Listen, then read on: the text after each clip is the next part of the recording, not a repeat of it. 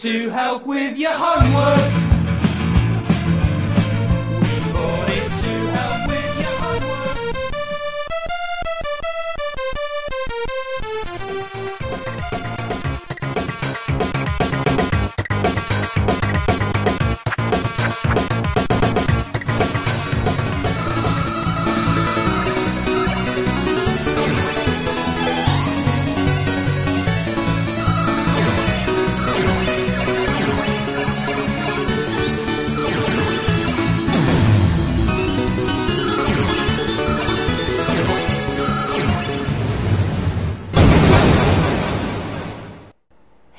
Retrocomputaria, porque velho é o seu PC.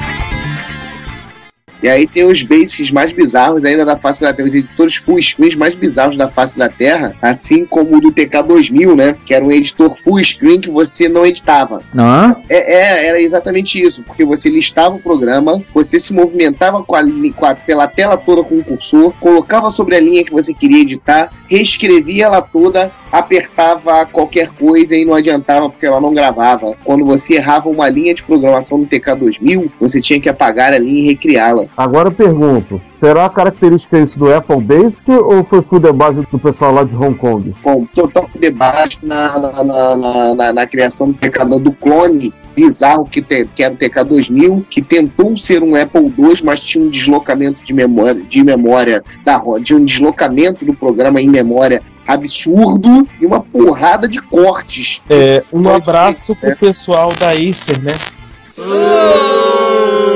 Oh, Afinal de contas, eles cometeram. É, porque eles cometeram tal assassinato. Não, inclusive o pobre coitado TK2000 ele tinha um editor assembler embutido para você poder ter acesso a alguns bináriozinhos e editá-los em tempo de execução para tal como eu da- adorava o Karateka do TK3000. Eu conseguia rodar ele no, TK, no TK2000, mas era tanta alteração que eu tinha que fazer toda vez que eu tinha que executá-lo que, cara, era quase assim eh, de existência só de você pensar. E convenhamos, o Karateka do TK3000 era. O Karateka da Apple II, aliás, era bacana demais pra rodar na máquina menor, né? Exatamente. Enfim, enfim Karateka foi, foi uma das coisas que me balançou de um dia comprar um Apple IIe.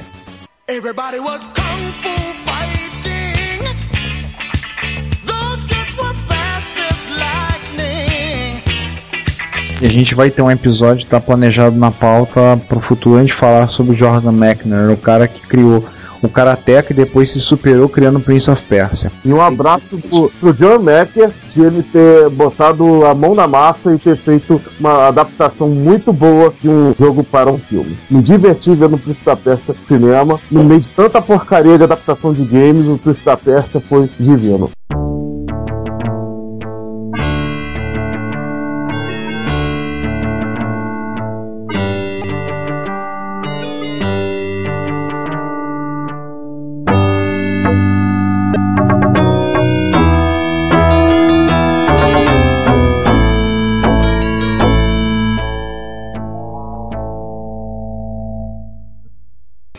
Convenhamos, convenhamos. O cara que protagonizou o príncipe, ele é retirado completamente das areias do tempo, né? Ele é o príncipe em pessoa. Não.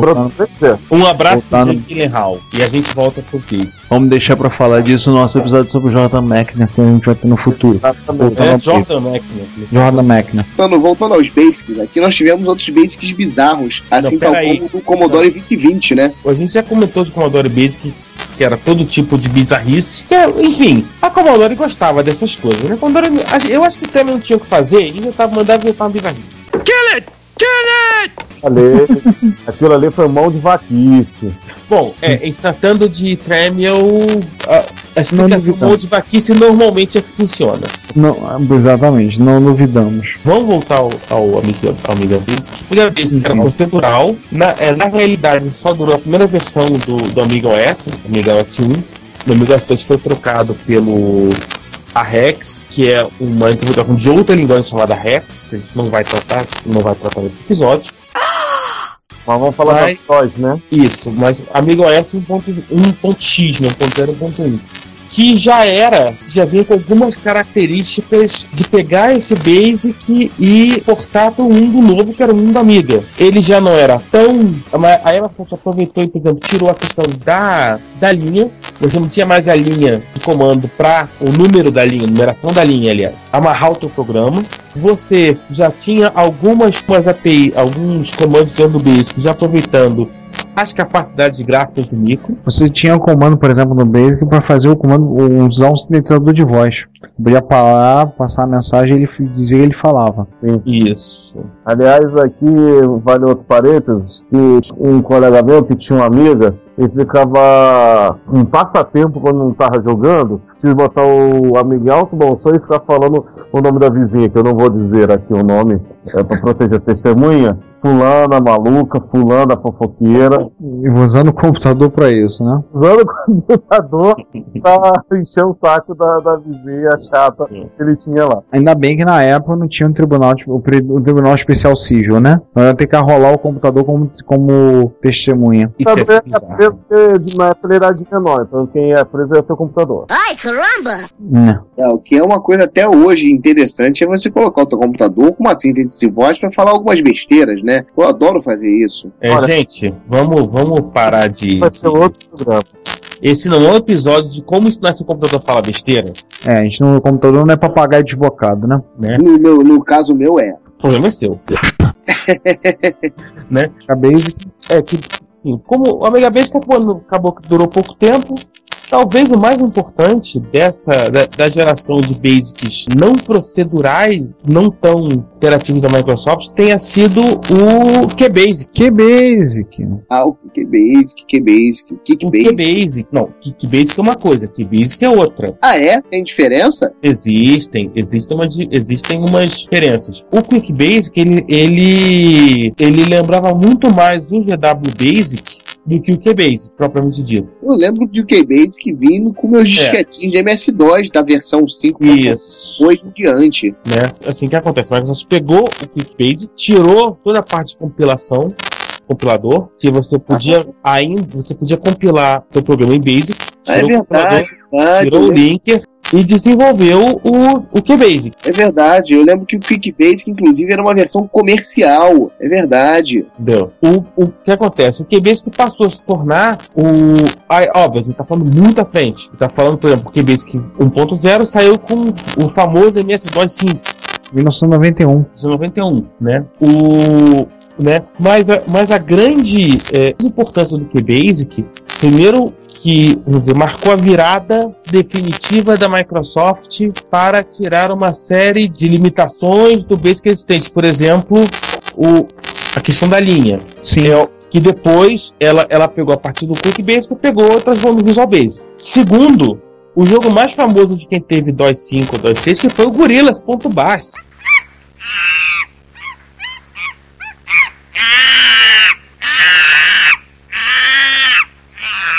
Porra, gorilas. Claro. Pra quem não conhece, os dois macacos, os dois gorilas em cima de cada prédio e jogando bananas um no outro, né? É, é o, é o clássico jogo de terra destruída, né? Scorched Earth, com, com tanques atirando bombas, na verdade eram gorilas atirando bananas. E aí você tinha que fazer aquele lançamento no vácuo, levar em conta o cálculo com vento, fazemos uma previsão de quando você ia poder acertar, dar mais ou menos o chute e ver se você dava uma bananada no, no outro macaco.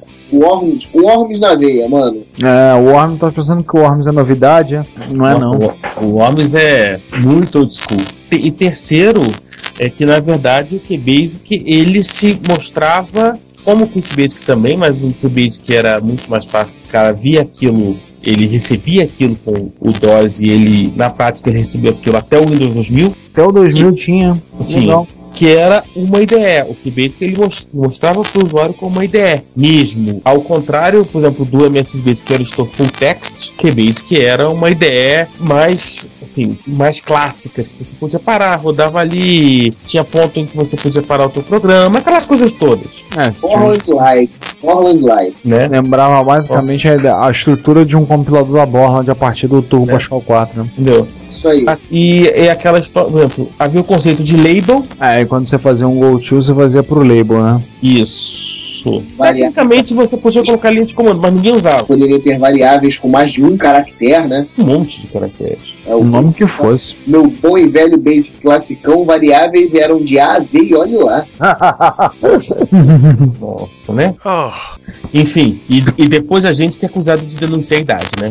É. E aí o que acontece? A partir de- desse conjunto QBasic barra Quick Basic, que veio toda a geração de Basics que até hoje estão aí. Visual Basic, Visual Basic.net e sei lá o que a Microsoft inventou depois disso. E aí a gente dá uma travada em Microsoft, não sem antes lembrar que é, até o Windows 2000 o seu computador vinha com o Basic. É, dizem até que algumas localizações, algumas versões do XP do XP chegaram a vir com Basic.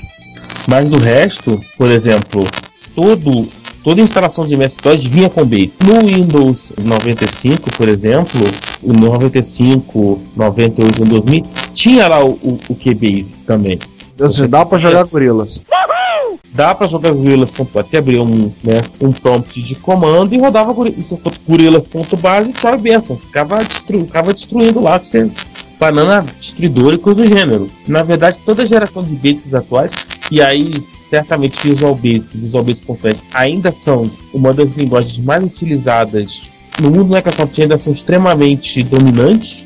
A última vez que eu olhei o ranking das linguagens de programação, no último mês eu acho que Visual Basic está em quarto lugar como a linguagem mais usada no mundo. Eu, Muita coisa em Visual Basic. quarto ou quinto lugar, não tenho certeza. Uma coisa assim. E aí a gente trava, comenta, faz comentar a Microsoft e vamos falar do resto. Porque não só a Microsoft fez Basic nesse mundo. A Apple fez o Integer Basics. Quem Fato. quer falar de Integer Basics? Pouco que eu mexi com Basic de Apple, acho que já foi Apple Soft Basic. Tem, o- tem, tem o Locomotive Basic do Amstrad, né? Sim, o Locomotive Basic do Amstrad. Não era, Basic. ele não era da Microsoft. Não, é. O Integer Basic era o Basic original dos Apple I e, e Apple II. Hum, que foi desenvolvido pela Apple com, com a ordem explícita de, de Wozniak de que deveria rodar um jogo de Atari chamado Breakout. ah, o Breakout era a, pro- era a prova deles, né? Era, Isso. Tem que rodar o Breakout. comandos em Basic. e daí eles fizeram a linguagem, botaram, funcionou e beleza, e boa, né? Conseguiu esse objetivo. Mas todas as variáveis eram, como diz o nome, né, inteiros de 16 bits. Se você precisasse usar ponto flutuante, por exemplo, qualquer cálculo científico ou mesmo desenho gráfico ou problemas financeiros, porque era um inteiro de 16 bits com, com um bit de sinal, você podia ir só entre, entre menos 32,768 até mais 32,767. Isso, Max Int, máximo de inteiro que você pode ir. Isso. 16 bits. você não, não conseguia fazer isso no Integer Basic. Por isso que rapidamente a Apple licenciou o, o Basic da Microsoft e lançou o Apple Soft Basic, já a partir do Apple II Plus. É, e o Apple Soft Basic acabou virando o Basic padrão É. da arquitetura Apple, né? Repetindo o que a gente já comentou no, no nosso outro nosso episódio anterior, o Apple II, e a gente vai bater esse depois quando falar de Apple II, o Apple II Plus foi talvez uma, uma virada, maior virada em relação à versão anterior no caso era o Apple II original. Na verdade, a gente pode dizer que uma série de coisas que estabilizaram, definiram o Apple II surgiram no Apple II Plus. É verdade. Né? O Locomotive Basic de James Sim, o Locomotive Basic, quando assim, por uma empresa chamada Locomotive Software, usado apenas no Amstrad, e ele foi um ancestral de um interpretador usado para as máquinas baseadas em CPM da Amstrad, do Mallard Basic, meio antes. Tinha alguns comandos hum, hum, próprios, draw, plot, ink, paper, fill, ah, muito, específicos, né, para os características do Amstrad. Sinclair Basic, que é o Basic que mas toda a linha de 8 bits da Sinclair, entenda-se desde os, os Z80 até os ZX Spectrum, e aí óbvio foi crescendo conforme o tamanho da ROM. Isso. O do Spectrum em particular O interessante é que ele tinha que fazer. Ele, tinha que- ele foi feito para caber em 4K, né? 4K de ROM. Acabei em 4K. Aí os GN1 8K, e daí eles começaram a fazer, e a- quando chegou a ROM 16K pro Spectrum, eles que já estavam tudo que ele basicamente, basicamente completo. Quase tudo que eles queriam já estava lá dentro. 86 palavras reservadas e, aliás, programação em Sinclair Basic. Nem o problema era o Sinclair, era aquele maldito teclado. Onde você, uma tecla tinha 10 comandos. É, você fazia uma combinação, você programava, não programava digitando, você programava por combinação de tecla. É o maldito token. É, Borracha, hein? Pô, se, se borracha fosse o maior de todos os meus problemas, Além disso, tinha umas características muito específicas. Por exemplo, o Sinclair Basic, você tinha que explicitamente usar o comando let para definir uma variável. É, no NSX particular, o LET você, você podia usar o LET, mas é, não era necessário, era, o uso dele era facultativo. É, o let acabou caindo na prática em desuso. É, Mas no Sinclair Basic você tinha que explicitamente dizer, ó, let variável igual a valor. Além Não. disso, as variáveis de string, elas podiam string, não as variáveis de, va- de numéricas, mas as variáveis de string, elas podiam conter apenas um caractere alfabético. igual o meu CP400 escola. no MSX eu acho que você podia as variáveis ter dois. Dois. Trabalhar com dois. Você podia definir com o nome que você quisesse, mas só os dois primeiros seriam considerados. Mas se não, se não estiver errado, ele dava erro quando você colocasse mais de um. Por exemplo, é, nome e dólar. Eu acho que dava erro. N, N dólar funcionava. Enfim, alguém vai me corrigir nos comentários. Pois é, e a gente pede por favor que vocês corrijam, tá? Quando a gente faça cagada. Aliás, falar nisso, vamos falar de alguns programas notáveis que eu aprendi. Não, peraí. Não Não acabou, cara. Tem interpretador Acabou. basic pra caramba. né? Outro detalhe muito bacana do Sinclair Basic, que muita gente certamente vai gostar de lembrar, era que não existia o else, era só if then. Ou seja, você precisava fazer uma, cair numa estrutura condicional, você precisa testar o valor da variável várias vezes, if then, if then, if then, if then, if then. É complicado. É, boa sorte para quem fosse debugar um programa desse. Eu acho uma puta falta de sacanagem. Parabéns a todos os envolvidos, todos aqueles que digitaram esse código. Além de uma série de coisas muito específicas do próprio Sinclair, vocês vão lembrar que, né, particularmente no, no Sinclair, a fronteira entre modo texto e modo gráfico não existia, era tudo junto e misturado. É tudo quase isso. só. É, existia o comando user, o USR na verdade, né? USR, USR. Na MSX Tá. tinha def USR e É. USR. O USR para você rodar código de máquina. É, muitas vezes no MSX você definia as variáveis data, você colocava o código de máquina ali, né? o- e você, na verdade, que o teu programa basic fazia o papel de um loader. Ele carregava todo aquele código de máquina que estava no, no- nas linhas data, ele carregava aquilo e jogava e mandava executar. E um outro detalhe interessante do Sinclair é que ele já funcionava como em outros outras linguagens de programação e ao contrário do Microsoft Basic é que você tratava uma string como se fosse da mesma maneira que você tratava é, arrays, Era um vetor de caracteres. com os caracteres. Você, no Microsoft Basic você tinha comandos específicos de tratamento de string. Left dollar, right dollar, mid dollar. Isso, você não tinha nada disso. Você chegava, ó, eu quero, sei lá, a dólar 5 de 10, eu te dava o quinto ou décimo caractere. E do Sinclair Basic veio o Super Basic. Esse eu não conheço. Super Basic para Sinclair QL. Ah, tá, o Sinclair QL. Sinclair QL. Verdade, tinha basic pra ele. Tinha um basiczinho bem simpático, né, né, que foi incluído dentro da, da ROM do Sinclair QL e ele é, né, já tinha alguns detalhes de programação estruturada. Hum, Por exemplo, ele tinha, eu tinha algum, precisava da parte de loop. Né? Tinha, al- tinha algumas coisas que facilitavam muito a vida quem desenvolvia, né? isso né, né, do, do desenvolvedor. Como na prática o Sinclair Kelly acabou sendo meio um, ponto de. É, acho que ele é um ponto de mínima dentro da história da, da Sinclair, né? É a pena, né? É uma pena, é uma máquina bem interessante. É, A gente. É até difícil encontrar coisa, a gente ralou um pouquinho para encontrar coisa de, de Super. É, do QL, né? Né, do QL. Além disso, outros basics dignos de nota né, desse episódio, TRS-80 Level 1 Basic, Sim, você tinha variação do base de acordo com a arquitetura da máquina. né? o Level 2 a gente já comentou, era Microsoft.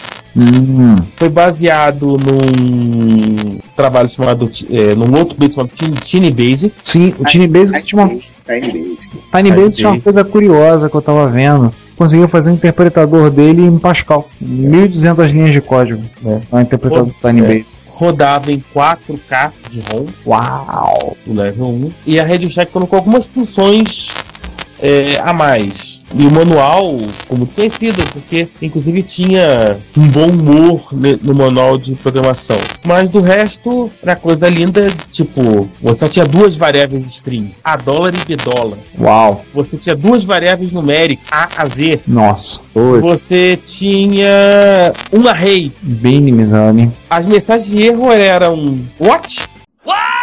Para erros de sintaxe, how para erros aritméticos e sorry para falta de memória.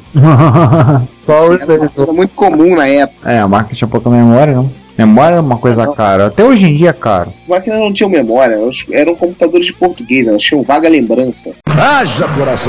Pois é. E o outro detalhe é que o Level 1 Basic ele não era tokenizado.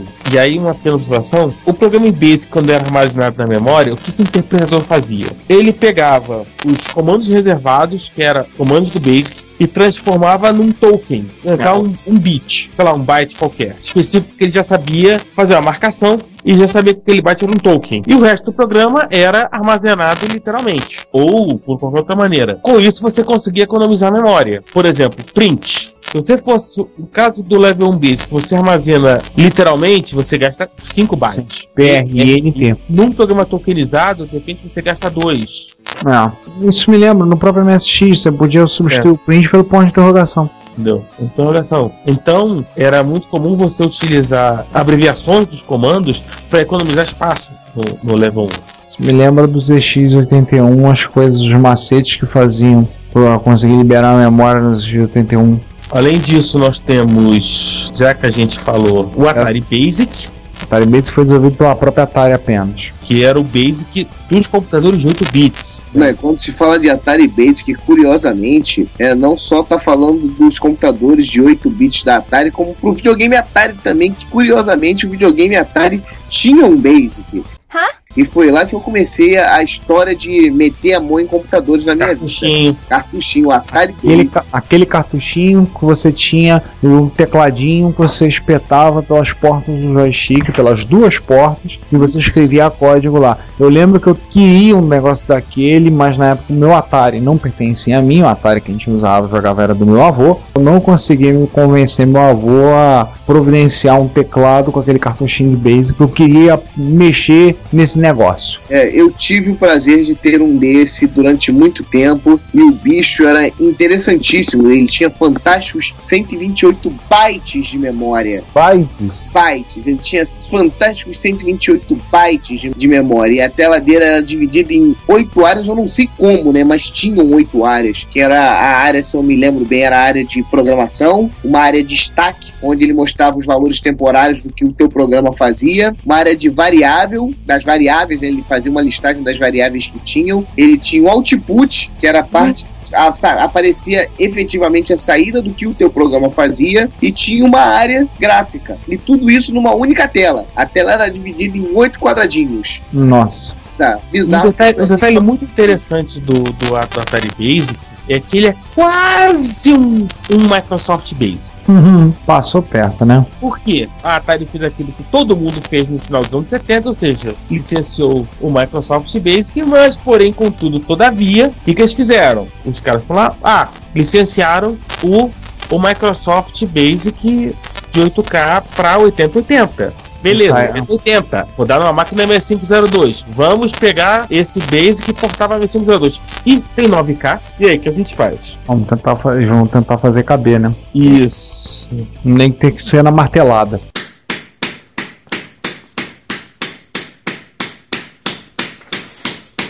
E aí, além disso, o Atari olhou aqui, peraí, com 9K e a gente não colocou o que nos interessa, que é, é todo, toda a interface com o- os trocentos tipos customizados do Atari. 11K.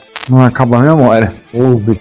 E aí entraram em pânico. Caramba, precisamos lançar isso na Computer Electronic Show. Sai arrancando coisa. Arrancando- Aí chega uma empresa chamada Shepardson Microsystems, que já tinha experiência de 6502 e que é, estava trabalhando num BASIC para uma máquina que nós não citamos, chamada Comemco S100 Não. Bus. Não estamos. Não estamos. Enfim, a Shepardson Microsystems chegou, olhou e disse: Ó, desiste, vamos começar do zero. Aí pegaram aquelas aulas lá de linguagens formais da faculdade, lá vamos refazer o negócio. E aí a Shepardson fez um Basic completamente diferente. Foi o Atari Basic. E que na verdade, por que parece, acaba se parecendo muito mais com o Basic de máquinas de outras, de mini, por exemplo, o Basic da Data General ou o Basic da, da, da Digital. Mas aí isso já é pra mini, mini, mini É, grande porte, né? e eles pegaram essas coisas e se inspiraram para fazer o, o Atari Basic, que era em, em cartucho. Tem que lembrar que o cartucho é a parte essencial da experiência de Atari 8 bits. No final das contas, eles conseguiram terminar o, né, o Atari Basic em tempo suficiente para levar para acesso. Óbvio, como todo programador que se pede, eles descobriram bugs. E óbvio, os bugs não conseguiram entrar na primeira fornada de Basic, dos cartuchos. E eles lançaram três versões de, dos cartuchos Atari Basic. E, do- resto, tem algumas coisas muito, muito interessantes. Por exemplo, o interpretador imediatamente checava por erros. Você digitava, ele já checava para o erro é, sintático. Pô, isso era legal, hein? Muito Né? legal. Ao mas assim, ó, os ZX, os ZX, os da Sinclair já faziam isso, né? Detalhe é que você não conseguia nem digitar linhas se você digitasse errado. Nossa, mas também o Sinclair, no caso do Sinclair, você basicamente digitava código fazendo um atalho de tecla, né? É, outro detalhe é que usar, usava a- a- o Atace, que era uma pequena variação do Ace que a Atari fez. Algumas diferenças no, né, né, no Tokenizer. Atari Basic também tratava o string como uma rede de caracteres. Facilitava a manipulação deles. Nossa, né? Não. Porque você não precisava ficar lembrando de comandos específicos. Na verdade, comandos específicos de tratamento de string como string são uma característica do Microsoft Basic. Sim, sim. A gente tinha, por exemplo, no, no MSX o, o left dollar, o right dollar e o mid dollar para você poder manipular string. Pra você pegar. Ele não entendia a string como se fosse um vetor de caracteres. e todo o suporte. Nós já comentamos aos trocentos zilhões de chips customizados dos Atari. Toda aquela tralha que o Atari trazia. Atari É. só não, né? Várias arquiteturas traziam muitos tipos. É, mas, a é, é- é, maioria, mas, né? o- mas os Atari de 8 bits eram Campeões. Ganhava, ganhava até dos amigos. Nossa. Aliás, você falou em computador Atari 8 bits e Amiga, você sabe por que, que são tudo um chip customizado, né? Ambos têm o mesmo pai, É, Basicamente isso, é o mesmo pai. Jeff Miller. no caso do Amiga não é exatamente o mesmo pai, né? A gente sabe disso, é o Jay Miner. Mas Não, o Jay Miner é- era funcionário de Atari e ele que criou os Ata- o Atari 480. é, eu tava pensando que você tava falando do Tremel. Não, não é o Tremel, é o pai mesmo. Não, o Tremel. O pai mesmo, né? O Jay Miner foi quem trabalhou na Atari e depois desenvolveu o Amiga. Exatamente. Hum, eles eram irmãos. Como certa ex-funcionário né? como ex-funcionário de Atari, por isso que ele te ofereceu o Atari primeiro, amiga. Zero Mas enfim, azar. é, enfim, a gente. Só lembrando que a gente vai ter um episódio desse- desses dois caras, né? Atari e Commodore. Sim. Uma pancadaria rolando solta. Nossa, vai, vai, né, a gente vai inclusive pens- de repente tentar com o pessoal do combate ver se eles transmitem ao vivo esse podcast que vai ser pancadaria digna de UFC.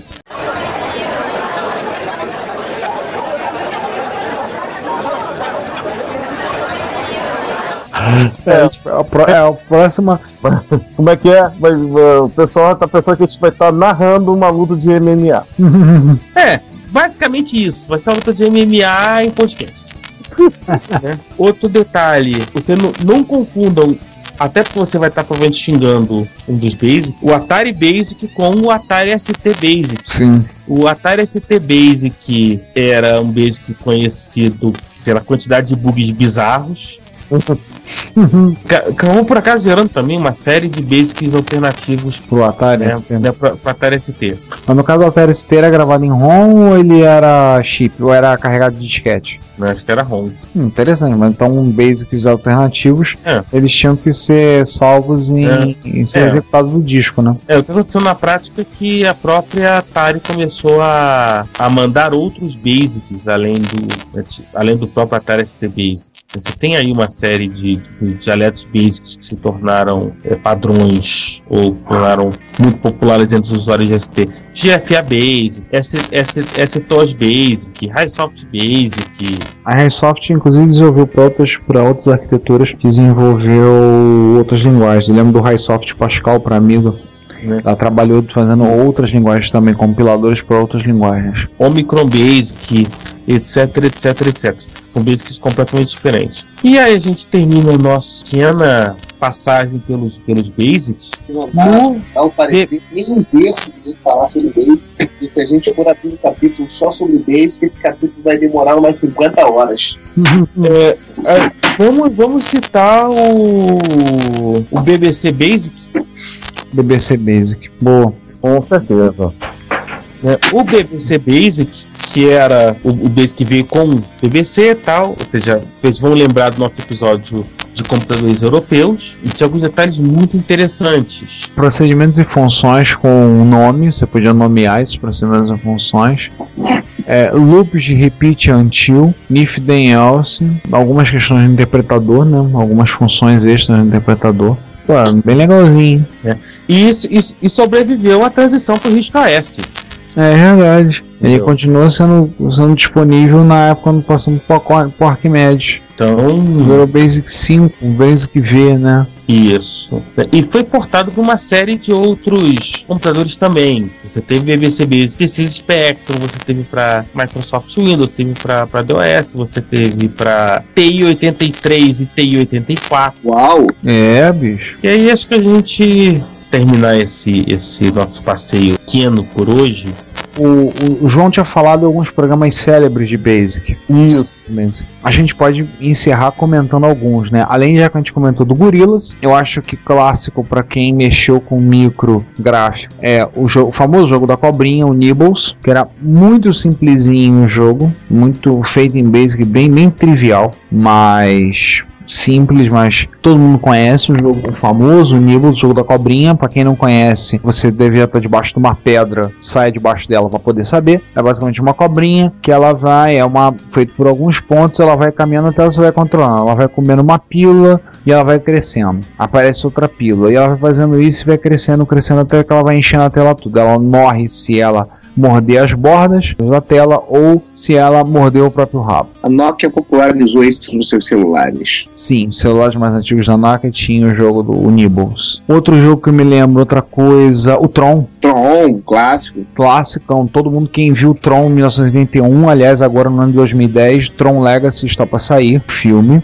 Quem viu Tron, o jogo a ideia das das motos, onde você vai controlar e basicamente para duas pessoas jogarem. Aliás, isso passagem no encontro de usuários de MSX fizeram anos atrás uma solução para adaptar pela porta do joystick e fazer com que os MSX se comunicassem. Então a melhor solução que fizeram foi fazer um jogo com Tron, só que cada um controlando uma motinha. Então cada um preenchendo a tela e os cinco pessoas jogando. E foi uma sensação, sim, todo mundo jogando, todo mundo se divertindo. Eu tenho fotos disso. Do encontro de Jaú em 1999. Infelizmente a ideia é muito simples, mas não foi muito para frente. Mas várias vezes, se você for olhar uma listagem, listagem da microsistemas, você vai encontrar várias vezes o jogo Tron. A ideia é o mesmo conceito do Tron. Eu acho que de todos os jogos, assim, o mais comercial que eu vi em Basic é, é para MSX Basic, para MSX também, e é o Video Poker. O que mais, o, que mais assusta no Video Poker é o fato que ele foi é um jogo que virou comercial. Pegaram, isso era moda lá nos anos 80, que pegavam MSX e arcadizavam ele, ou seja, lançavam placas baseadas no hardware do MSX, e no meio de, de vários joguinhos que tinham arcades, ANAC tudo mais, que eram jogos comerciais em Assembler, tinha o jogo do Video Poker. Sim, o jogo era idêntico a um jogo que eu tinha gravado num disquete, eu peguei, inclusive eu analisei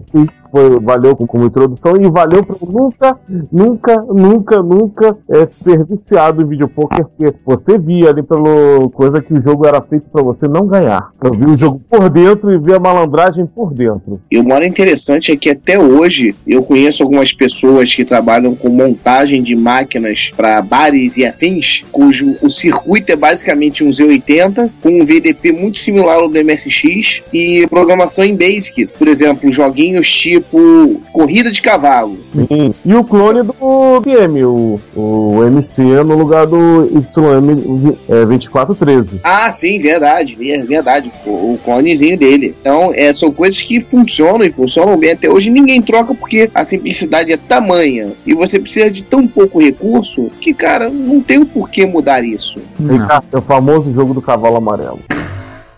Isso aí. Lembra disso, Ricardo? Lá em Jaú, o papo do jogo do cavalo amarelo? Do cavalo amarelo? Do cavalo amarelo. Tu nunca viu essa máquina de vídeo poker? Não, eu lembro do cachorro amarelo. Ah, é, cachorro amarelo. Cavalo amarelo, cabeça. É, porque a máquina é de, de corrida de cavalo. O problema é que parece um cachorro de cavalo.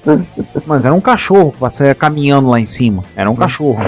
Tem um outro Ele la- jogo. Outro, outro Ele latia. Não, não lembro, não, não latia. Tem outros softwares em sabe que é um né, cachorro. que parecia um cachorro, ele abanava o rabinho andando e andava como um cachorro. Alta parece tela. uma, mulher- uma porrada de mulher que anda que nem cachorra, abana o rabinho e nem por isso late. Aliás, se você botar uma coleira, até que late sim, verdade. Tinha, você pode olhar num site, tem um site do mas é de MSX, né? MSX.bas, é basic.msxal.com, onde tem vários e vários e vários softwares em Basic salvos lá. Ah, tem algumas interessantes que eu lembro até hoje, tipo Cold Rush, era um jogozinho em Basic que eu gostava pra caramba. Tinha joguinhos interessantes, eu lembro, eu lembro. Tinha essa, tinha. Lá você pode ver aquilo que a gente comentou do desafio de fazer jogos em uma linha, os one-liners ou two-liners. O desafio de fazer o jogo em uma linha só, um programa em uma linha só, fazer do programa em duas linhas. Tem alguns. Eu lembro do, do concurso que a MSX Micro fez, um one-liner, fez um que. O programa todo cabia em 255 caracteres. Se não tinha um espaço em branco, isso é uma característica curiosa. Você podia fazer o código, pelo menos no Basic, você podia agarrar tudo, ele entendia, ou separar para os espaços em branco. Você podia fazer dessa forma. Eu recomendava que você usasse espaço em branco para que você pudesse depois ler o código que você escreveu e entender minimamente aquela aquele treco. É, só que não era assim, alguns para economizar espaço, o cara pegava e tacava o for e o next tudo agarrado com as variáveis e aí bola para frente. Aliás, o Basic, como você falou, é, tem a mesma paixão do que o, com os usuários, já que são usuários de micros clássicos, ele tem a mesma paixão do que os próprios micros. Até hoje, muita gente programa no Basic. Claro, ele tá lá na, na, na, na do, de cada micro do que a gente falou aqui, então por que não, né? Então muita gente ainda programa Basic, tira, tira leite de pedra, né? Do, dos Basic, é, com concursos, como você falou,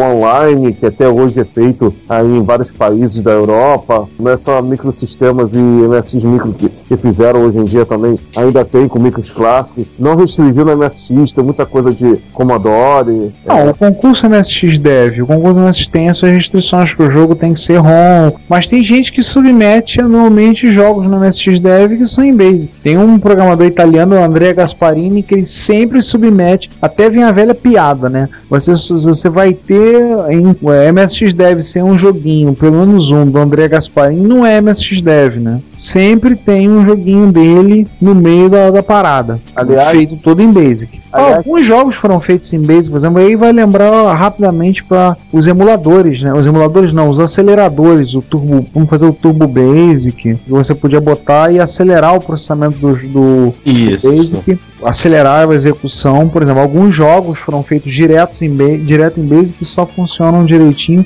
graças ao Turbo Basic. No MSX teve isso, outras plataformas teve o X-Basic, alguns chamavam também. Então o cara escrevia e tacava o negócio, eh, ligava o turbo e ele funcionava muito mais rápido do que, né, do que os outros. É. Só permitia uma velocidade próxima ao que era o assembly. É, sem as. Assim, era, o cara conseguia uma velocidade muito próxima do Assembler, sem as dificuldades que é você programar em. Porque programar em Assembler exige que você saiba exatamente o que você está fazendo. A não ser que você queira ver o seu lindo programa travar a sua máquina inteira num ponteiro perdido que você não lembra que perdeu.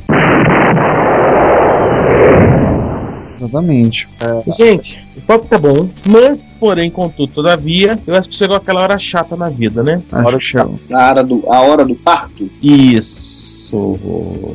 É a hora do. É a hora do. Nossa, é triste do parto, mas ah, dane-se, fui. né? Próximo episódio vai ser CPM. Exatamente. Já sabem, se preparem, que a pauta aqui é grande, É grande pra chuchu. até porque o CPM ele tem uma importância muito grande na, na história da utilização de computadores pessoais em ambientes empresariais, pequena e média empresa, e a gente vai dedicar uma atenção especial ao CPM. O mundo Né? naquela época usou CPM. Até quem não tinha as 80 usou CPM. Ele era um grande, mas isso tornou um, um padrão, né? Era um, foi o primeiro exemplo da indústria de software vendendo hardware. Você comprava o hardware já com a cabeça para que você queria usar CPM. 10 print tchau, 20 go to 10. Uau! Eu acabei de entrar em loop infinito. Go to, go to, Ctrl C, filho. Ctrl C ou Ctrl Stop. O melhor são, as, são os GoTo 30, tri, é, GoTo 30, 20 GoTo 40, 30 GoTo 20, 20 GoTo 40. Ou seja, você acabou de, acabou de fazer um interpretador ficar biruta. É. mais ou menos por aí, cara. Eu acho que dependendo do interpretador estourar a memória. Eu, Com só, certeza. eu só tenho um, documento, um comentário a dizer: 5 rem, tchau. Putz, Nossa. nossa, cara, piadinha, essa piadinha até foi the best, essa foi ótima, Interrogação, abre aspas, fui. Fecha aspas.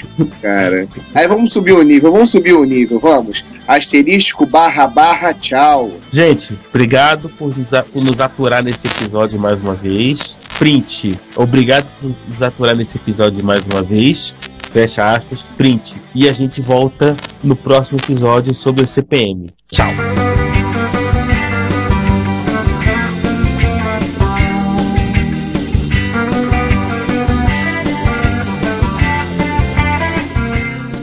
Olá, minha gente, estamos mais uma vez aqui para comentar aqui seus e-mails, as suas tweetadas, os seus comentários na nossa página, porque, como a gente sempre fala, esse é o nosso salário, o comentário de vocês. Então, estamos aqui, eu, César, olá César, Bom dia, boa tarde, boa noite. e Ricardo, Oi, gente. para mais uma leitura de e-mails e comentários do, do Retrocomputaria. Agora o episódio que a gente vai falar é o episódio 9, que foi o episódio sobre Episódio sistemas 9. operacionais. E foi um episódio interessante, né? Dá um assunto diferente. Vale só um comentário, gente. Infelizmente, devido a um erro nosso, o pedacinho que saiu sobre o New DOS saiu meio espremido. A gente perdeu um pedaço do episódio que falava do S9. E não satisfeitos, ainda erramos no episódio B que saiu com um dia de atraso. Pois é. Acredite, gente, a gente erra, a gente não é robô, tá? Desculpa. Mas a gente já tá com uma certa, uma certa bagagem. Eu tava olhando outro dia, a gente já tá contando se cada parte de episódio, junto com os Retro Hits, conta como um podcast separado, a gente já estamos com 44 episódios. Uau. Não é pouca porcaria, não. É muita porcaria. Aham, Cláudia, senta lá.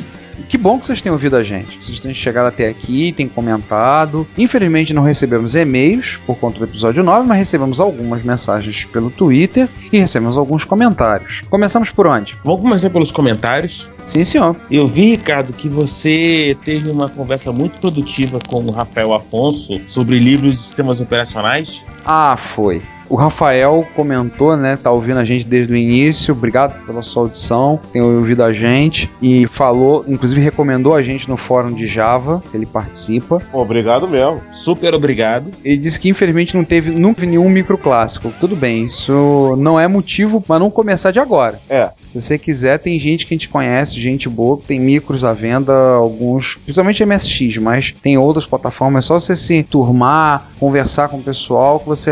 Tem várias pessoas que nós conhecemos que não viveram a época desses micros que o qual nós falamos, nós Isso. tantos adoramos, mas hoje em dia estão envolvidos, estão participando. No, no MSX, por exemplo, no MSX no- a gente pode lembrar do Leandro, né? O Leandro Pereira de Campinas, o Acid. Pode lembrar no Rio de Janeiro do Luigi, que são Isso. pessoas que têm, têm sido, inclusive tem ouvido o podcast também, tem comentado com a gente pessoalmente. E eu digo o seguinte, saindo um pouquinho da MSX e indo pra uma outra microclasse com uma amiga, se ele falar com a pessoa certa, ele pode comprar uma Amiga 600 praticamente novo.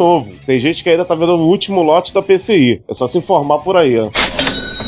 Então, o Rafael falou que ele, o primeiro micro dele foi um 386 com MS-DOS Windows 3.11 2004, de- depois que entrou na faculdade. acabou estudando física na USP de 94 a 2000, também cursou algumas matérias do, da ciência da computação, então ele tem alguns buracos na formação teórica, leu algumas coisas sobre operacionais, ficou curioso pelo que a gente falou, queria se ap- aprofundar e andou comentando sobre alguns livros indicações de livros. Sim, César, ele pulou os comentários, não, não pediu comentários sobre o livro do Tannenbaum, de sistemas operacionais modernos. Enfim. Ufa. Ele já sabia a nossa opinião, mas ele falou, perguntou do livro do Machado do Maia.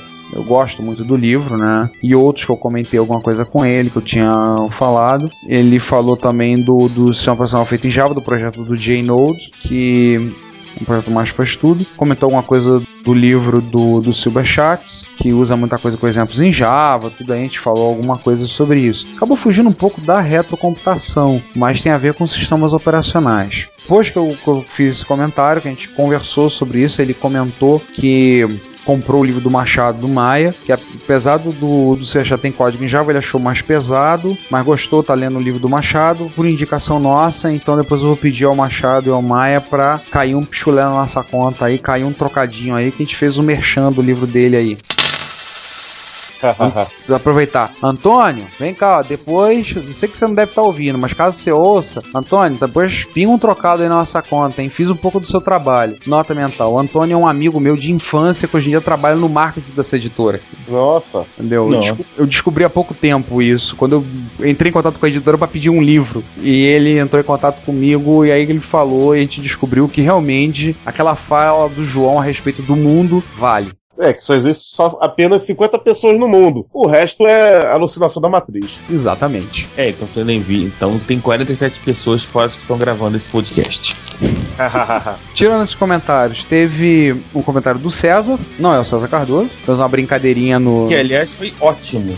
É. No meu xará, em que ele tenta rodar um programa em Basic no MS-DOS e não consegue. É, ele vai acrescentando, né? Dias tristes esses que vivemos. Concordo com ele. Dias tristes. Somos dois que concordamos com ele. Somos três. Aliás, César, aquela tua ideia de fazer o show notes 100 acentos em 40 colunas ficou muito legal. Vai ser a última brincadeira que vamos fazer com o show notes. Aliás, vocês já estão vendo, né? Já viram qual foi o que, que, que que saiu no show notes aí do 10, né? O 10A, vocês já devem ter visto, e do 10B. E tem outra brincadeira pro 11 também. Tirando isso, teve um comentário também falando cadê o episódio, que foi uma bobeada nossa, realmente. Foi um erro nosso na hora de sair, que foi É. no, no Retro Hits número 20. Milton, faz aquele comentário. Opa! que beleza!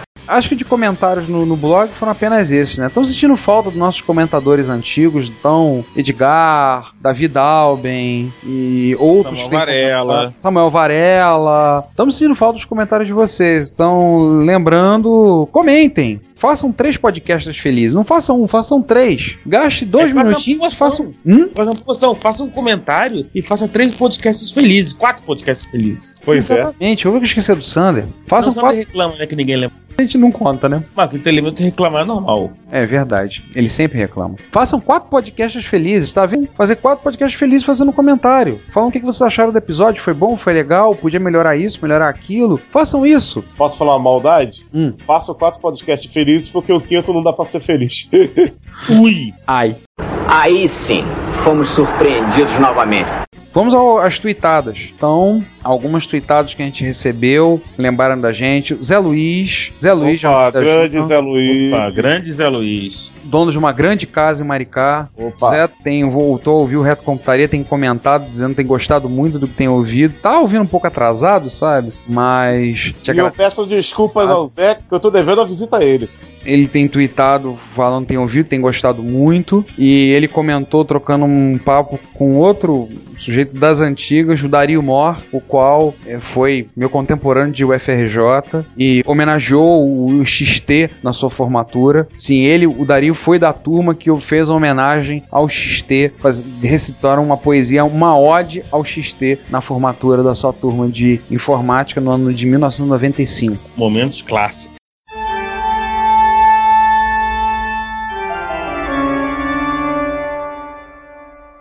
E eles comentaram sobre o Elite.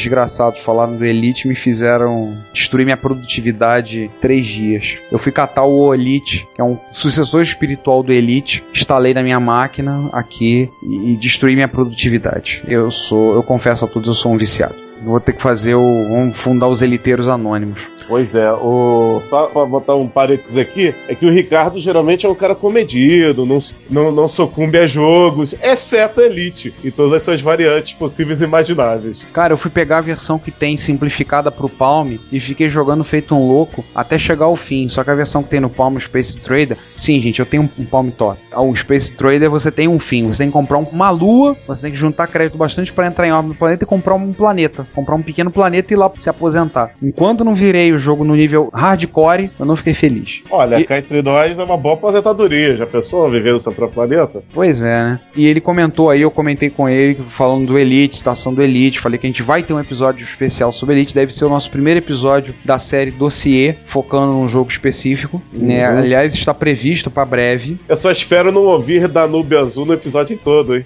Pois É um risco que você vai correr. Aliás, você, eu, Ricardo, o Sandro e todos nós. É um risco Cê- sério. Ricardo, seja criativo, hein? Tá, eu vou procurar Danube Azul em rock and roll. Não, mas o Elite, por exemplo, a trilha sonora dele é bem variada. Ele só toca Danube Azul no momento que você aciona o computador de docagem para justamente você entrar na estação. Aí ele daí por diante, ele começa a tocar e vai até a docagem acontecer, ele vai tocando Danube Azul. É. E nunca jogou Elite, ou seja, corra agora e procure saber o que é Elite e jogue, se você estiver nesse grupo de excluídos. Mas pra quem já jogou Elite, sabe que o Danube Azul e a docagem é uma referência direta a 2001 Odisseia no Espaço. www.oolite.org. Pronto, destruir sua produtividade. Tô me vingando de todos, em todos vocês. Pronto. Tirando isso, teve comentário no Twitter do Fernando Boagli que falou: Já brinquei com o Spectrum, MSX Amiga, mas depois de ouvir os podcasts do Reto Computaria, eu percebi que não vi quase nada. Vai dizer pra ele: a gente também não imaginava. Em certas coisas a gente nem imaginava. Boalho, a gente não tem ideia. E até de coisas que a gente achava que eram certas, de repente a gente ouve algo que muda tudo. É, Retrocomputação é uma caixinha de surpresas.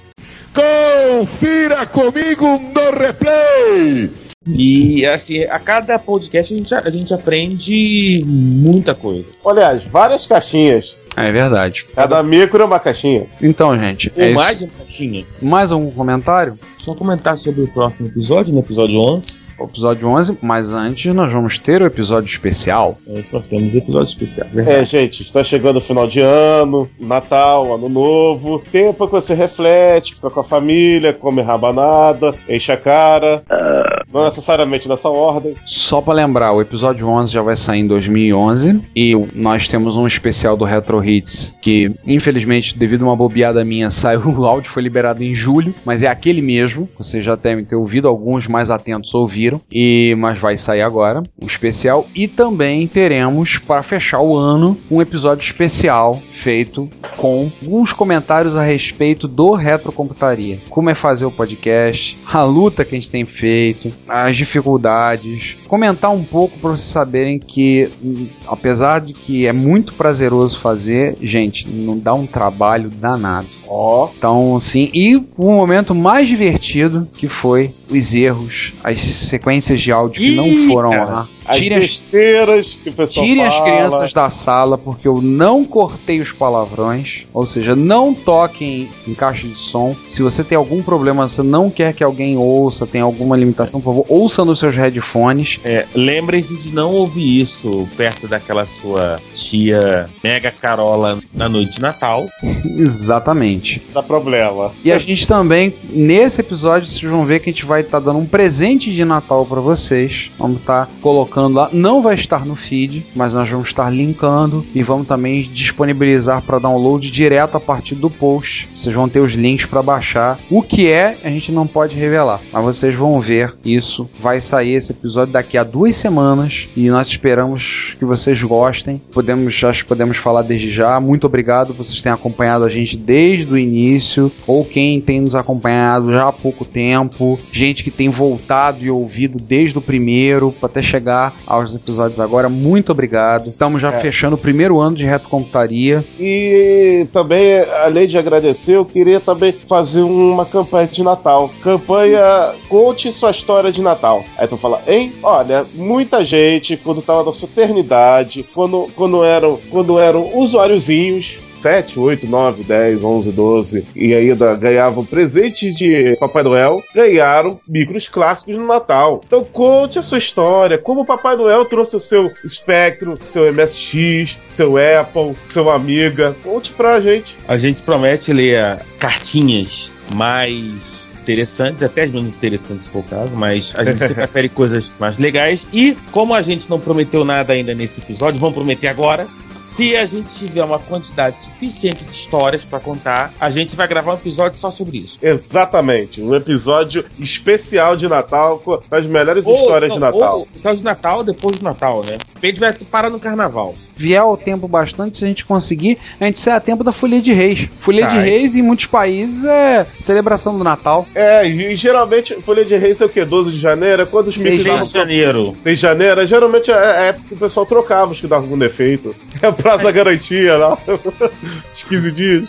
Fazer esse desafio pro nosso. Tá aí, lançado o desafio, conte a sua É. história de Se a gente Natal. tiver histórias suficientes, histórias bacanas, suficientes, Histórias engraçadas, histórias Não. comoventes, histórias what the fuck, totalmente esdrúxulas. Pode mandar que a gente fala aí. a gente vai eh, grava em janeiro o episódio. pra- A gente já até imagina a data da gente gravar esse episódio pós-natalino. E aí eu faço a pergunta: alguém daqui ganhou um micro clássico na época do Natal? Eu quase ganhei no Natal. Podem ouvir isso lá no episódio zero. Meu avô foi apressado e antecipou o presente. Era pra ser no Natal, mas a gente ganhou. Eu ganhei o micro em maio. Eu e meu irmão Eu- ganhamos o MSX É. em maio. É, eu devo Poxa, é isso que eu chamo de apressado. Ah, meu avô tinha mania de achar que, ah, eu não sei se eu tô aí até o fim do ano. Eu não sei se eu vou morrer Em antes. resumo, o que era pra ser presente de Natal virou presente de aniversário. Quase aniversário, foi pouco depois do meu aniversário. Aí ele falou: Ah, não sei se eu vou estar aqui até o fim do ano, não sei como é que eu vou estar aqui. Bem, ele viveu mais 22 anos depois, mas tudo bem, pano rápido. César, Eu acho que eu comentei no, no episódio, em algum desses episódios zero. Se não, eu vou discorrer no nosso episódio especial. Eu ganhei. Na verdade, eu e meu irmão, né? Ganhamos no Natal. Mas aí eu vou deixar pra discorrer no episódio especial.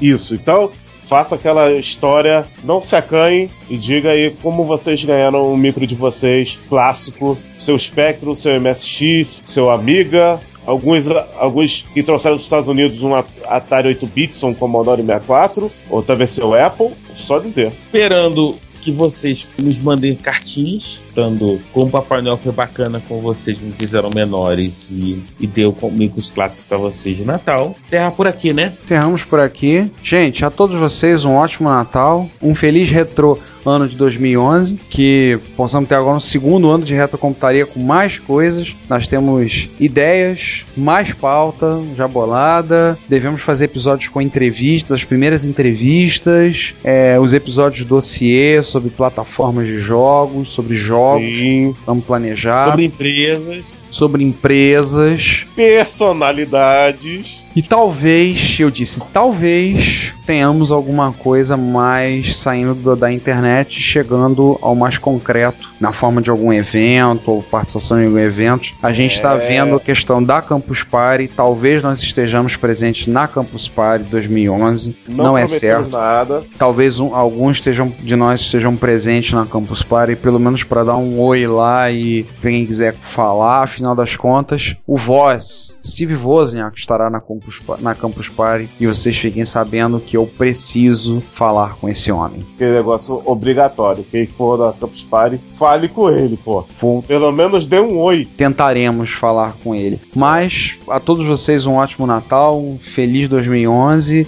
e nos vemos no próximo episódio, o episódio comemorativo do nosso primeiro ano. Que seja o primeiro de muitos. Gente, aquele abraço. Muito obrigado por esse ano que vocês nos aturaram, que vocês tiveram paciência com as nossas caneladas, com as nossas dificuldades com microfones e tudo mais. O próximo episódio, né, o nosso episódio especial de Natal, vai ser muito legal.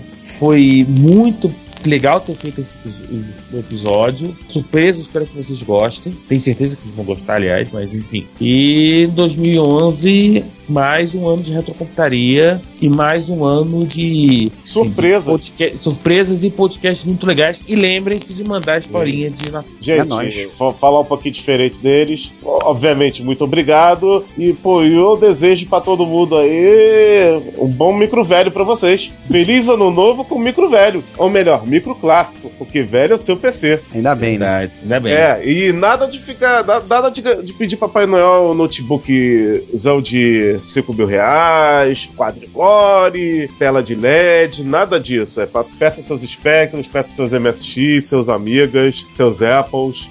Apple 2, preferência. É isso aí, pessoal. Boas festas aí pra todo mundo, um bom ano novo. Quero ver a gente ler aqui as histórias de Natal mais legais. E é isso aí, cara. Ano que vem nós estamos aí com surpresas, declarações bombásticas. Vamos trazer aí coisas cada vez mais alegrar vocês, para cada vez mais informar vocês, cada vez mais esmiuçar esse universo maravilhoso que a gente adora, que é dos micros clássicos, seja tanto como a gente que faz, nós temos clubes, nós somos colecionadores, nós somos usuários, curtidores, nós amantes.